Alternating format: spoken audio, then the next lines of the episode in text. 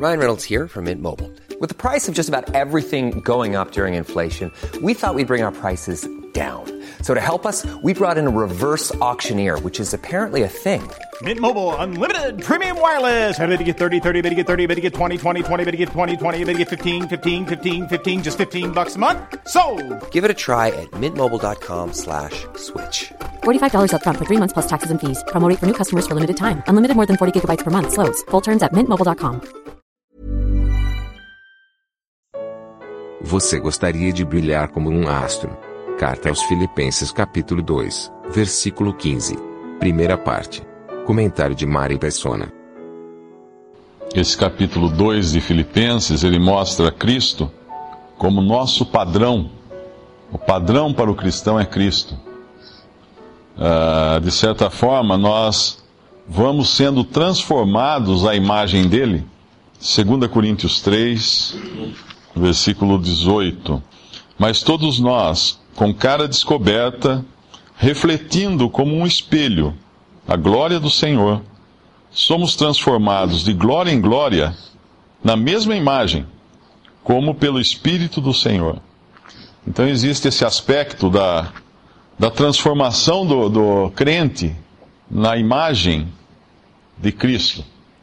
E, mas é, é interessante que a hora que fala aqui para termos o mesmo sentimento no capítulo 2 de Filipenses, quando a gente chega no versículo 12, tem uma frase aqui que muitas vezes coloca em dúvida.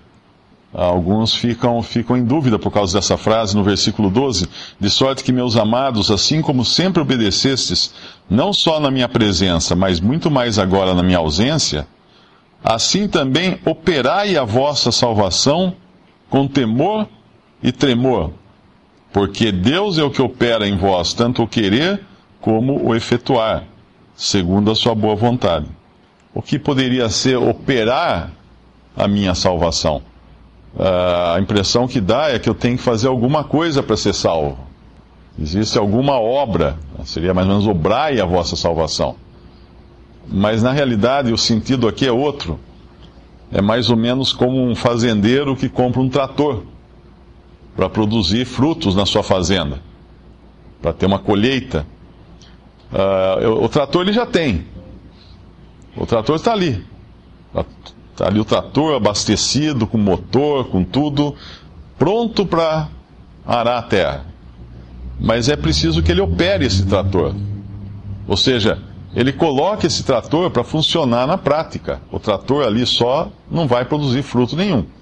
Ele precisa então operar esse trator, operar essa máquina. Nós temos a salvação. Nós temos tudo que diz respeito à vida e piedade. Nós temos o, Espírito Santo habitando em nós.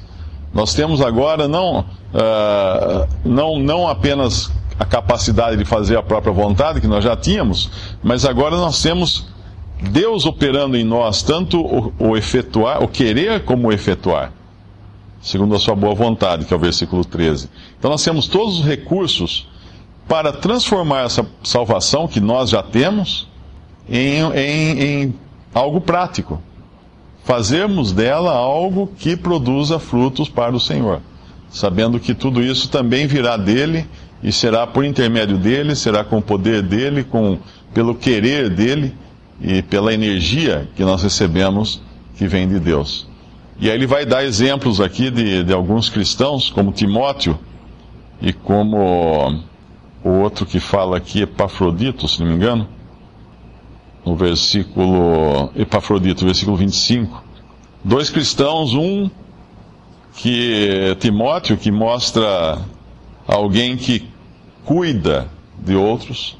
A impressão que dá aqui é de uma pessoa com dom de pastor, no versículo 20, porque a ninguém tenho de igual sentimento que sinceramente cuide do vosso estado.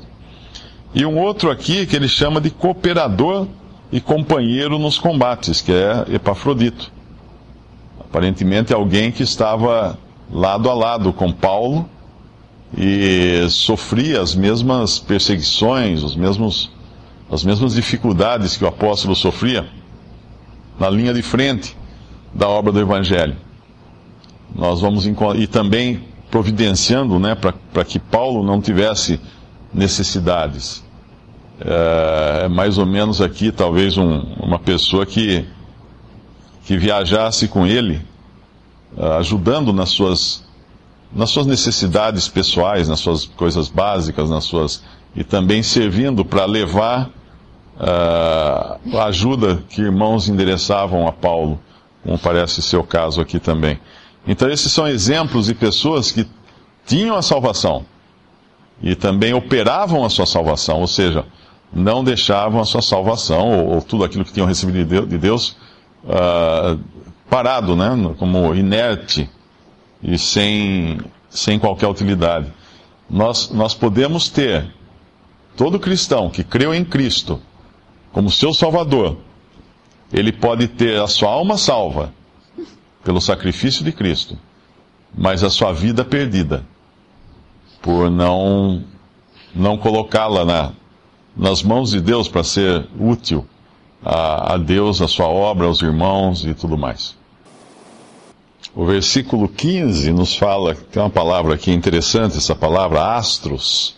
Se eu perguntar a alguém quais são os principais astros e estrelas no mundo hoje, uma, provavelmente a primeira recordação que isso traz é pensar em, em Hollywood, é pensar uh, nos grandes artistas, nos grandes cantores, compositores. Falamos muito de astros e estrelas como pessoas que são referência para nós nesse mundo. E de fato a palavra procede, porque quando Deus colocou os astros e estrelas no, na expansão dos céus, lá em Gênesis capítulo 1, Uh, o objetivo desses astros e estrelas, como o Sol, a Lua, as estrelas, era de uh, fazer separação entre o dia e a noite e guiar também. Era o sentido de governar, de serem referência para a criação.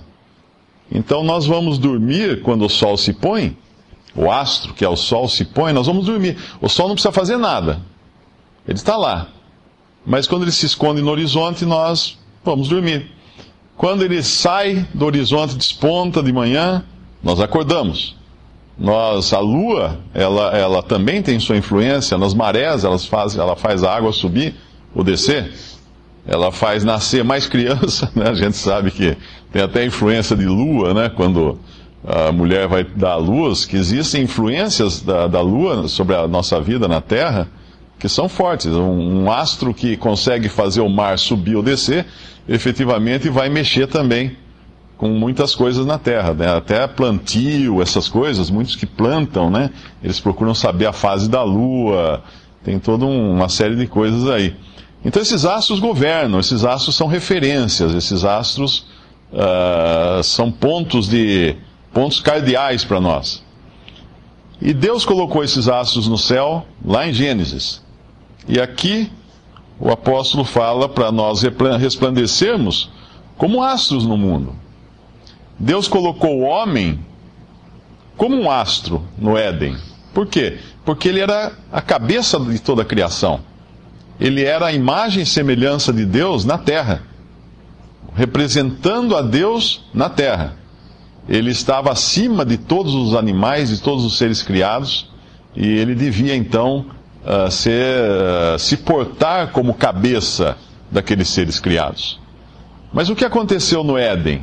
Quando a gente lê em Romanos capítulo 3, tem uma passagem interessante por causa da ordem que o apóstolo Paulo coloca aqui quando ele vai falar dos ídolos.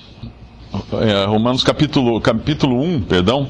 Romanos capítulo 1, versículo 22 dizendo-se sábios, tornaram-se loucos, e mudaram a glória do Deus incorruptível em semelhança da imagem de homem corruptível, e de aves, e de quadrúpedes, e de répteis.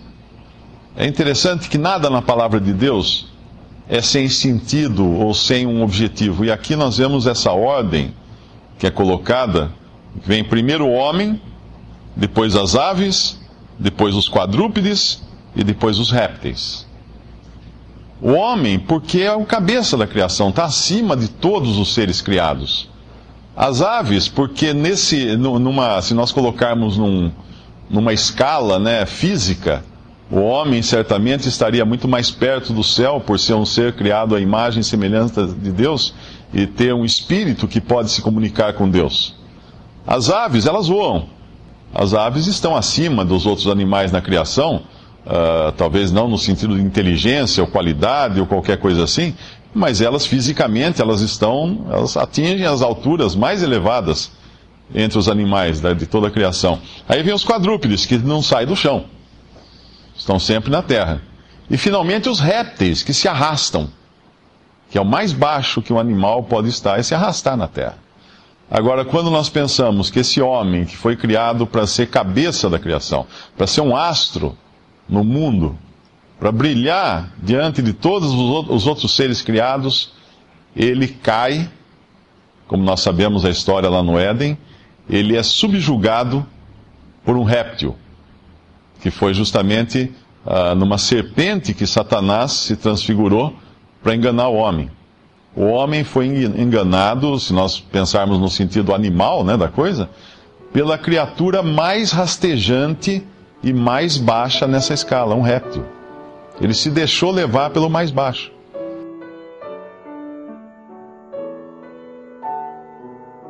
Visite respondi.com.br Visite também 3minutos.net.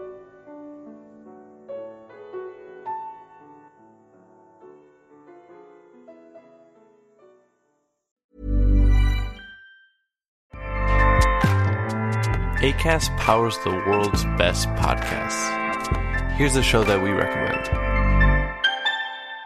The Real Housewives is a guilty pleasure for most, but if you're looking to not feel guilty about that pleasure, tune in to Everything Iconic with me, Danny Pellegrino, where I break down all the messy moments and behind the scenes antics of Bravo's popular franchise. And on Everything Iconic, I also interview celebrity guests like Kelly Ripa, Kiki Palmer, Drew Barrymore, Cameron Diaz, and more about their guilty pleasures, their past work, and so much more. So if you're pop culture obsessed and find yourself watching way too much reality TV like me, tune into Everything Iconic with Danny Pellegrino wherever you listen to podcasts. ACAST helps creators launch, grow, and monetize their podcasts everywhere. ACAST.com.